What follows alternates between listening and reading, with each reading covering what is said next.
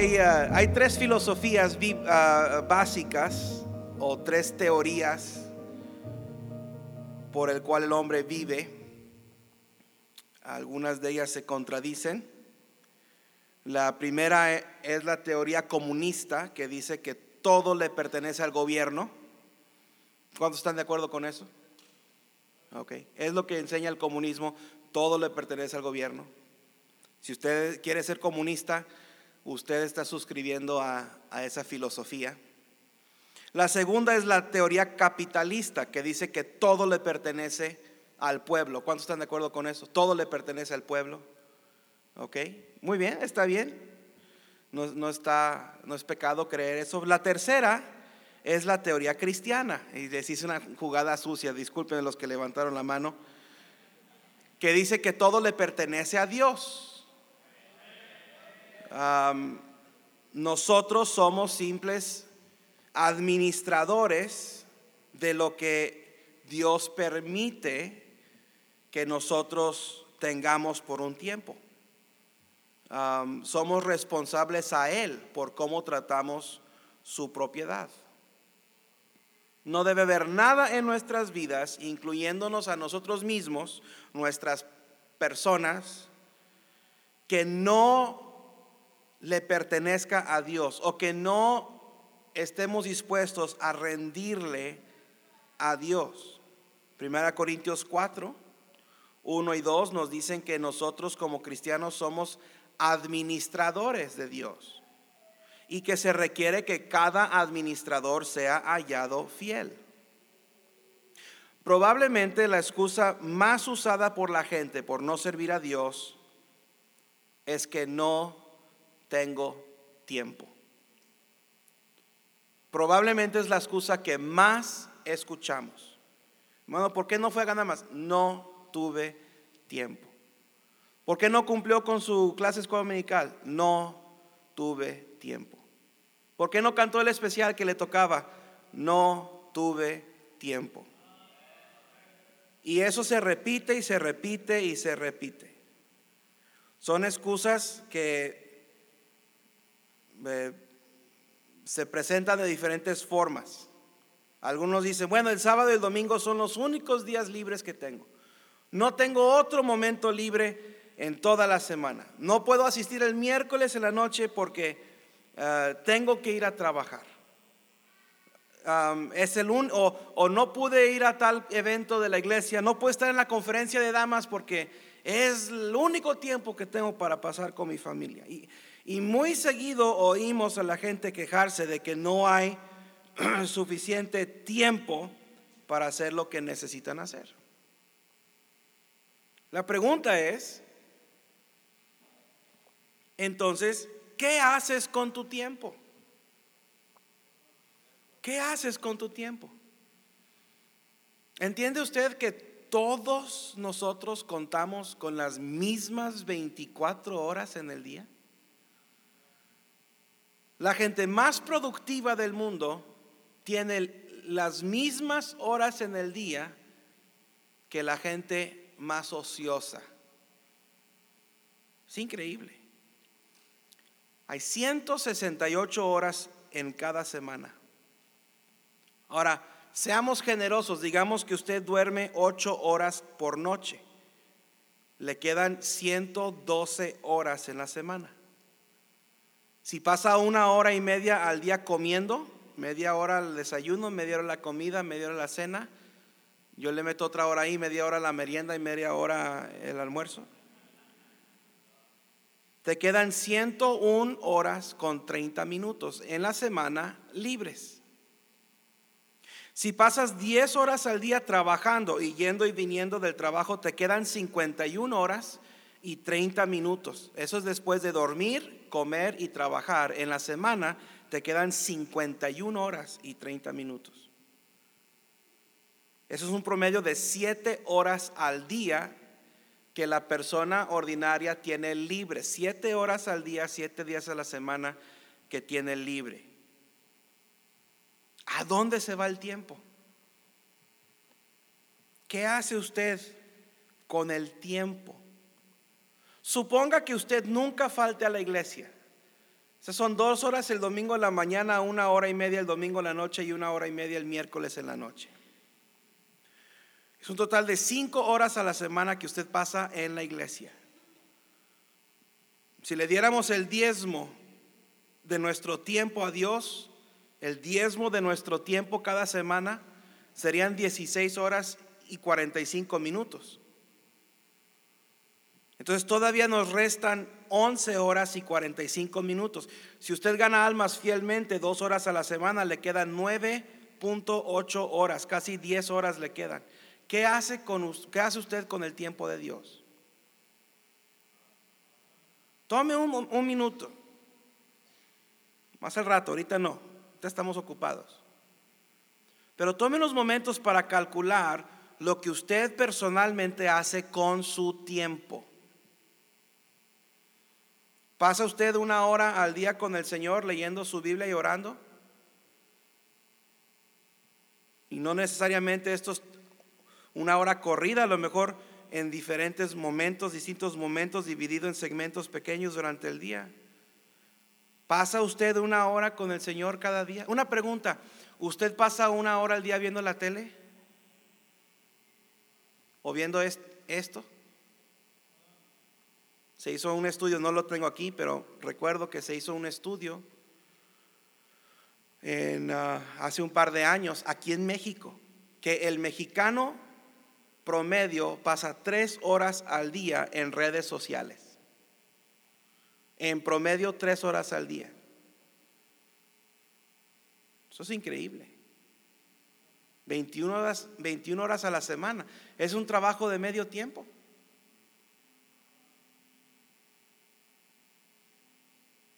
Mucha gente no tiene suficiente tiempo para el Señor, pero tiene suficiente tiempo para redes sociales y televisión. Tienen tiempo para ver el partido. Llegan tarde al culto, pero saben que hay partido tal día. Salen temprano del trabajo, pasan todavía Soriana o Chivía a comprar para hacer su carne asada. Llegan a tiempo, se ponen, no tienes tiempo para ponerte corbata el miércoles antes del culto, pero tienes tiempo para ponerte tu playera para ver a los Tigres jugar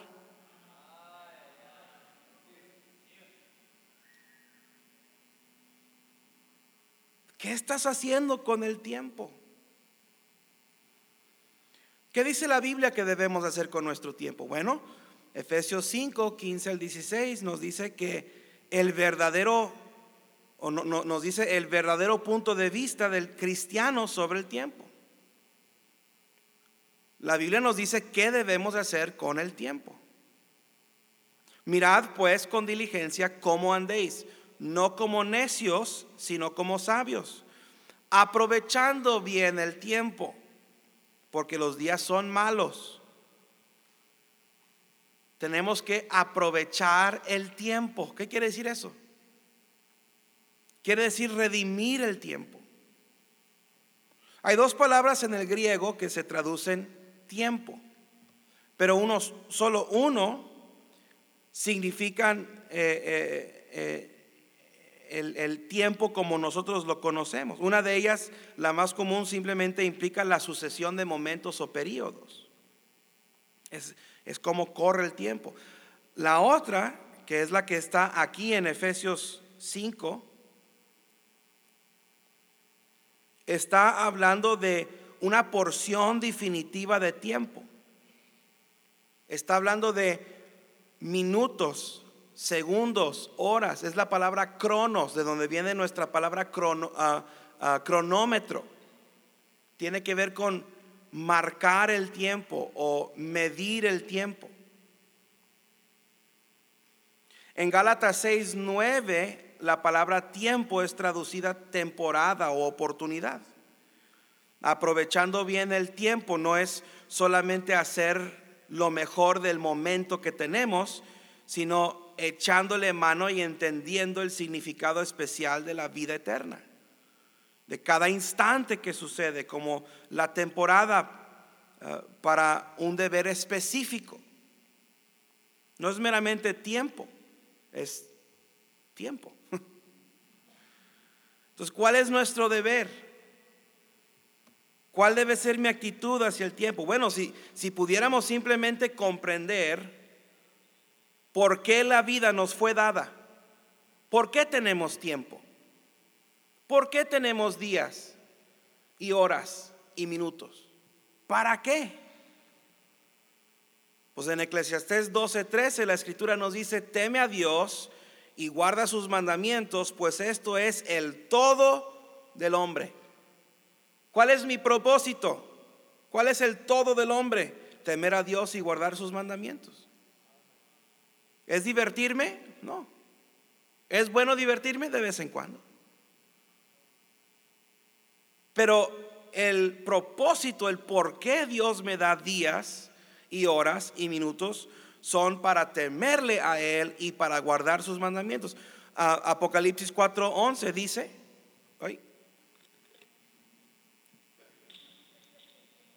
Me hizo desperdiciar tiempo esa etapa. Dice, Señor, digno eres de recibir la gloria y la honra y el poder, porque tú creaste todas las cosas y por tu voluntad existen y fueron creadas. Si usted cree esto, que Dios creó todas las cosas y que todas las cosas existen por Él, y que todas las cosas por Él fueron creadas, entonces no puedes tener el concepto, la filosofía comunista que dice que todo le pertenece al gobierno. Y tampoco puedes tener la filosofía eh, capitalista que dice que todo le pertenece al pueblo. Tienes que tener la filosofía bíblica que todo le pertenece a Dios. Eso me incluye a mí.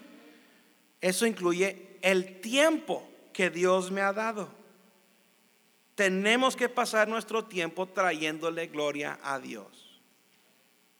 Es fácil decir que le damos nuestras vidas al Señor. Hay gente, no, yo le, he dado mi vida al Señor, pero no le has dado tus minutos. Le has dado tu vida en alguna forma simbólica o en alguna forma ceremonial, los cristianos dicen, le di mi vida al Señor, pero no le puedes dar una hora el jueves en la tarde para ir a ganar almas. ¿Qué haces con tu tiempo? ¿Qué haces con el tiempo que Dios te permite?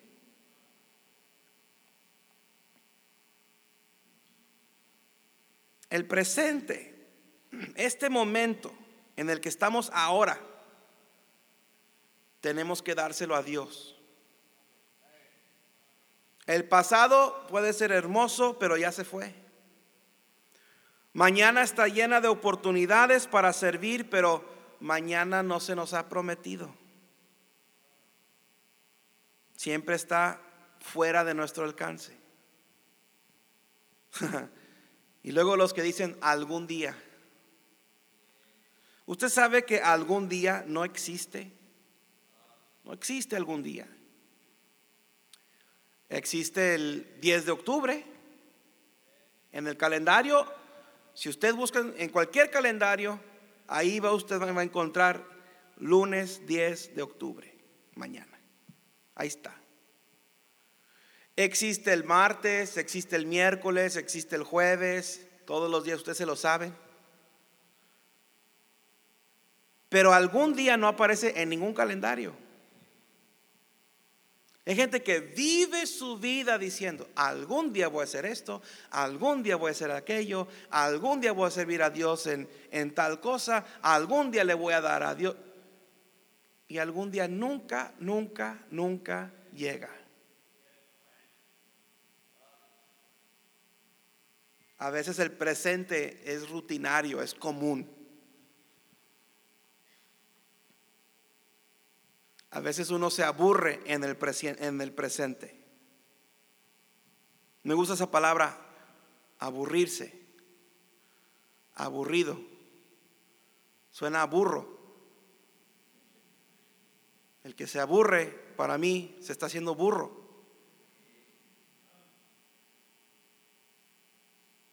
Hay que entender que no es el sonar del reloj no es el movimiento del segundo lo que mide nuestras vidas, son nuestros pensamientos. Una mente aburrida es una mente vacía. Nuestros sentimientos, los hechos, los servicios a otros, los servicios al Señor. Tenemos que entender por qué existimos. Existo para temer a Dios y guardar sus mandamientos. Y todo lo que hago dentro del tiempo que Él ha establecido, todo lo que hago en los minutos y en los segundos y en los instantes y en las horas y en los días que Él me da, todo lo que hago debe de contribuir a eso. Aprovechando bien el tiempo, aprovechar significa rescatar o comprar de nuevo, adquirir algo que se ha perdido. La vida que tenemos en, en Jesús como hijos de Dios nos ofrece oportunidades para glorificar a Dios. Y esas oportunidades deben ser redimidas. Si no redimimos esas oportunidades, se pierden. Tenemos una sola vida y pronto pasará. Solo lo que es hecho por Cristo durará. Entonces, ¿qué hay que dejar de hacer para poder aprovechar las oportunidades que Dios nos da? Muchas veces tenemos que abandonar motivos egoístas, tenemos que abandonar mentalidades temporales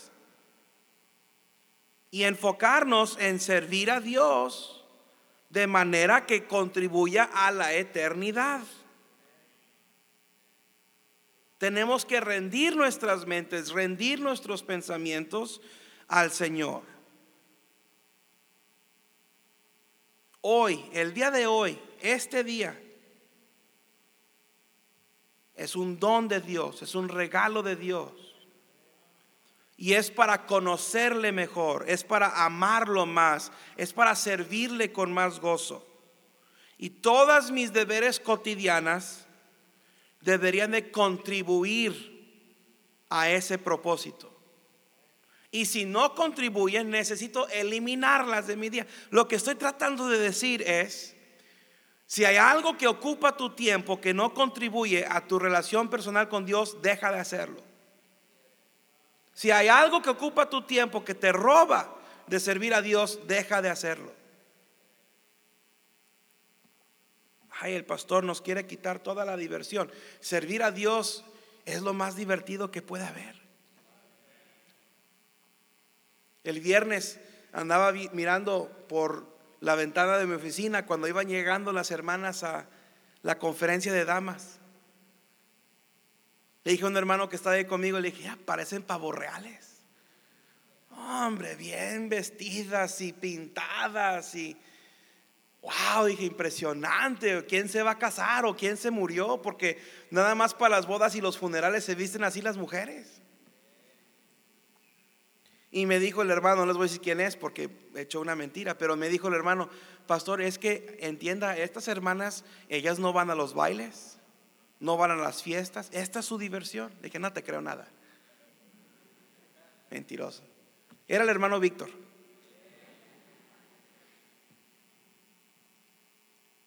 Pobres de ustedes que no estuvieron en la conferencia de damas. Aquí tuviste una, fueron 18 sesiones de enseñanza. Vives preocupada, vives angustiada y no viniste a aprovechar. ¿Qué, hiciste con ese tiempo que no estuviste en la conferencia? Y no puedes, es que no sabía, no, por meses se anuncia, por meses. ¿Qué andabas haciendo? Barriendo y trapeando ese mismo piso que nunca queda limpio. ¿Qué estabas haciendo? Lavando los calcetines de tu esposo y están llenos de hoyos, ya ni para qué los lavas, tíralos a la basura. Yendo a, paseo, a pasear a ver las mismas tristes cosas que has visto mil veces. Qué pérdida, qué desperdicio de tiempo. Si todo lo que hacemos, si lo único que hacemos, si lo único que logramos al fin del día es cumplir con nuestra responsabilidad cotidiana, sin pensar en Dios, sin darle gracias a Dios, sin servirle a Dios, somos unos fracasados.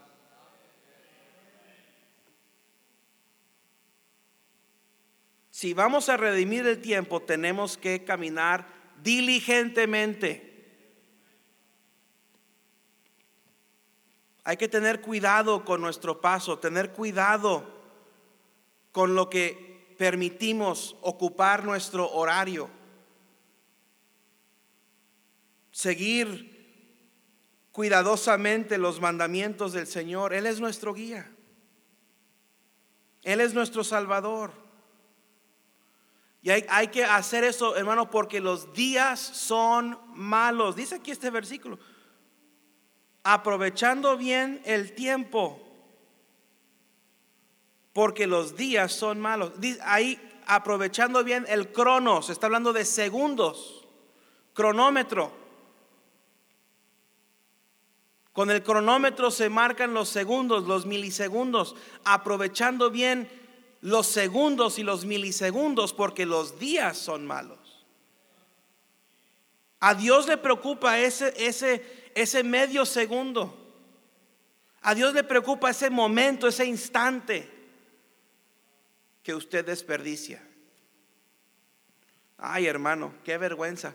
Si sumáramos todos los minutos y todas las horas que hemos desperdiciado en nuestras vidas en asuntos ociosos,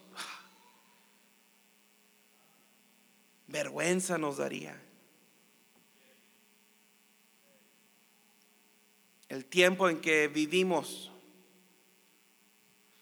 tiene la tendencia de desviarnos. Este mundo está diseñado para desviarnos, para distraernos. Entonces tenemos que aprovechar el tiempo, tenemos que redimir el tiempo. Tenemos que caminar cuidadosamente, tenemos que velar, tenemos que ser diligentes, porque si no vamos a, perder oportunidades para glorificar a Dios. Entonces, ¿cómo le damos a Dios nuestro tiempo? Bueno, hay ciertos principios que aplican. Primero, hay que ser anticipados. Hay que ser anticipados. Cada adulto en este lugar debería de vivir por un calendario. Si yo le preguntara ahorita, ¿qué día es hoy? ¿Qué día es? ¿Ah? ah pues, hoy es el, a ver, el, viernes fue el, el 7, ayer fue el, hoy es 9. Hay gente que ni sabe qué día es. Tiene, usted tiene que vivir por un calendario. Y si usted trae uno de estos, usted trae un calendario. Ahí tiene un calendario. Cuando sabe usted que hay un evento, cuando sabe usted que hay ah, un, un, lugar establecido y una hora establecida, póngalo en su calendario y, viva por su calendario. Anticípese. Qué tragedia vivir como esclavos de nuestras circunstancias. Y hermano, como, pastor lo escucho todos los días. Todos los días. Pastor, no voy a poder. Pastor, no pude. Pastor, se me pasó. Pastor, se me hizo tarde. Pastor, no voy a poder todos los días. No pasa una semana en esta iglesia que alguien que esté programado desde meses antes, no días, no semanas, meses antes, están programados para cantar un especial. No pasa una semana en que cuando menos uno no llegue. Hoy fueron dos los que no cantaron. ¿Por qué? Nos anticipan. Y la excusa es que no me avisa. ¿Avisar? Bueno, ya no me, me estoy agarrando monte. Estoy sacando mis amarguras. La mayoría de la gente no planea fracasar. No es un plan. Simplemente fracasan en planear. Entonces tiene que anticiparse. Usted sabe que el miércoles hay culto y hay gente, ay, el culto no pude llegar. ¿Cómo que? Por años, 7.30 miércoles en la tarde. Todos ustedes saben, cada culto, cada semana, se anuncia y se le da por escrito. Aquí está. Aquí está. Jueves 7 de la tarde, programa de ganar almas.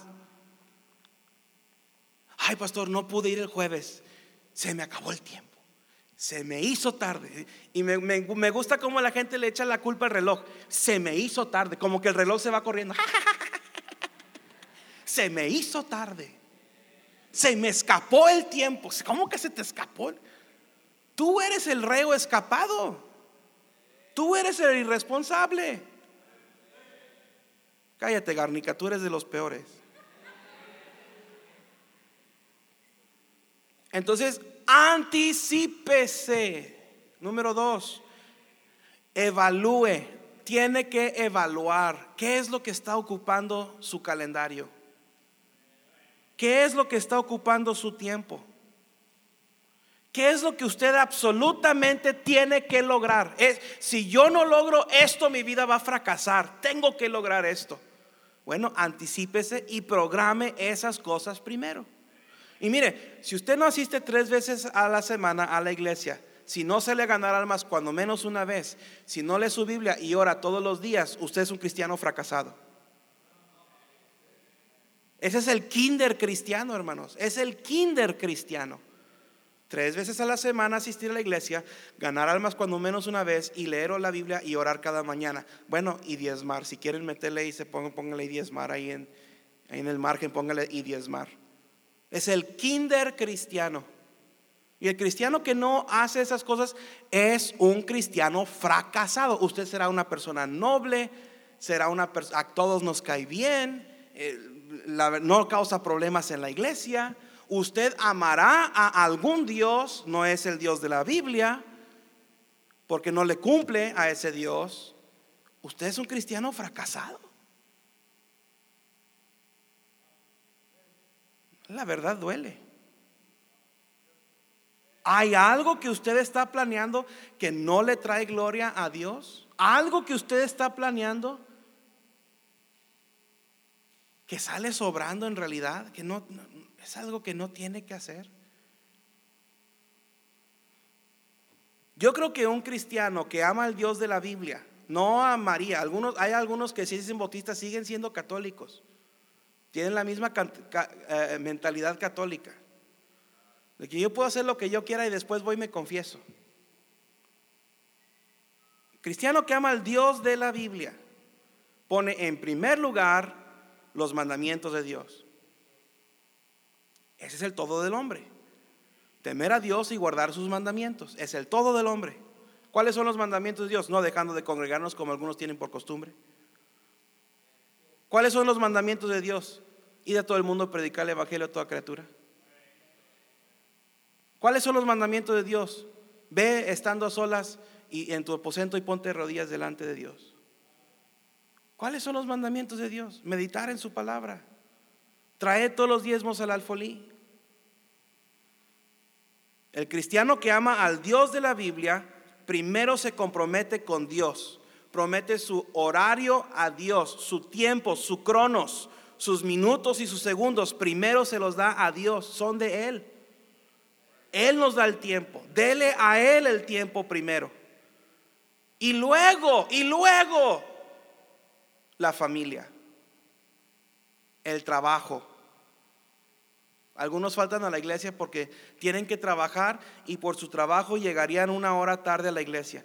Por una hora, o sea, usted por, por, por 50 pesos en un Oxxo, yo no sé si trabaja alguien aquí en el Oxxo, discúlpeme, es un ejemplo nada más, por 50 pesos, usted deja de honrar a Dios.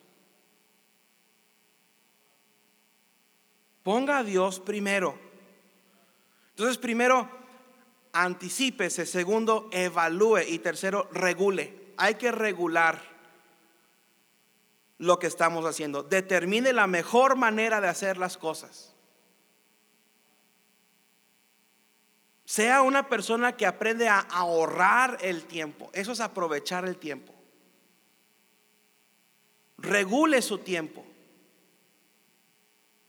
Si usted sabe que tiene una vuelta al centro, planee para todo lo que tiene que hacer en el centro, hágalo en esa vuelta. No se eche tres vueltas al centro a la semana. Hágalo todo en esa vuelta. Aproveche el tiempo, regule el tiempo.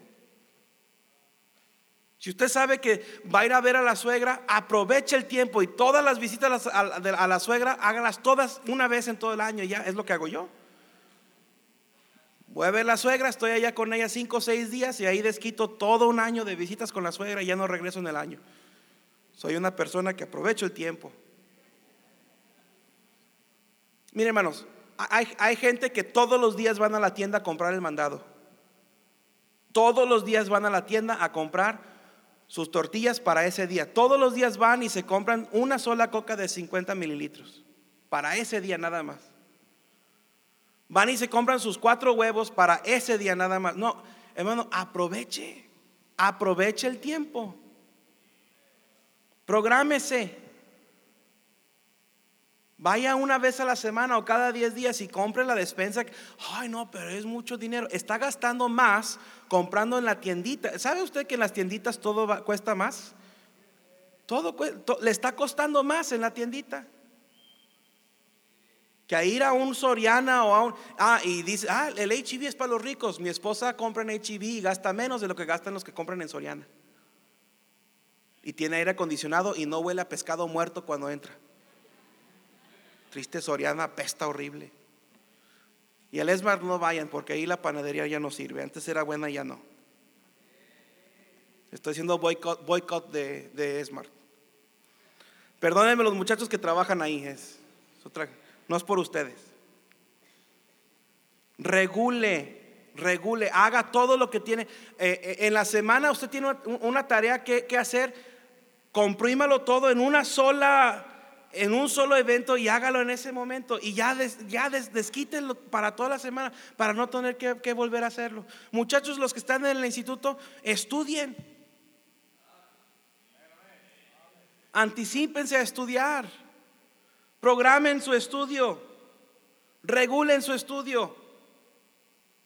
Semana pasada iban a presentar exámenes a las siete y media de la mañana. A las 7 fui al desayuno y había muchachos ahí. Así, así, es. La Ah, sí, sí, me salió bien. No, no, todavía no. Y no. Estudiando para un examen que tienen que tomar en cinco minutos y apenas están estudiando. Y te preguntas por qué repruebas. No te queremos aquí otro semestre, otro año. Ya queremos que te vayas. Pasa tus exámenes. Establezca rutinas Nunca deje que comience su día sin oración y lectura bíblica. Ponga a Dios primero.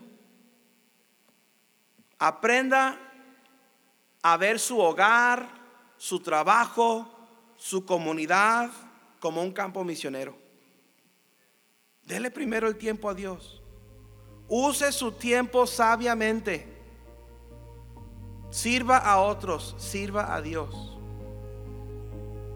Qué triste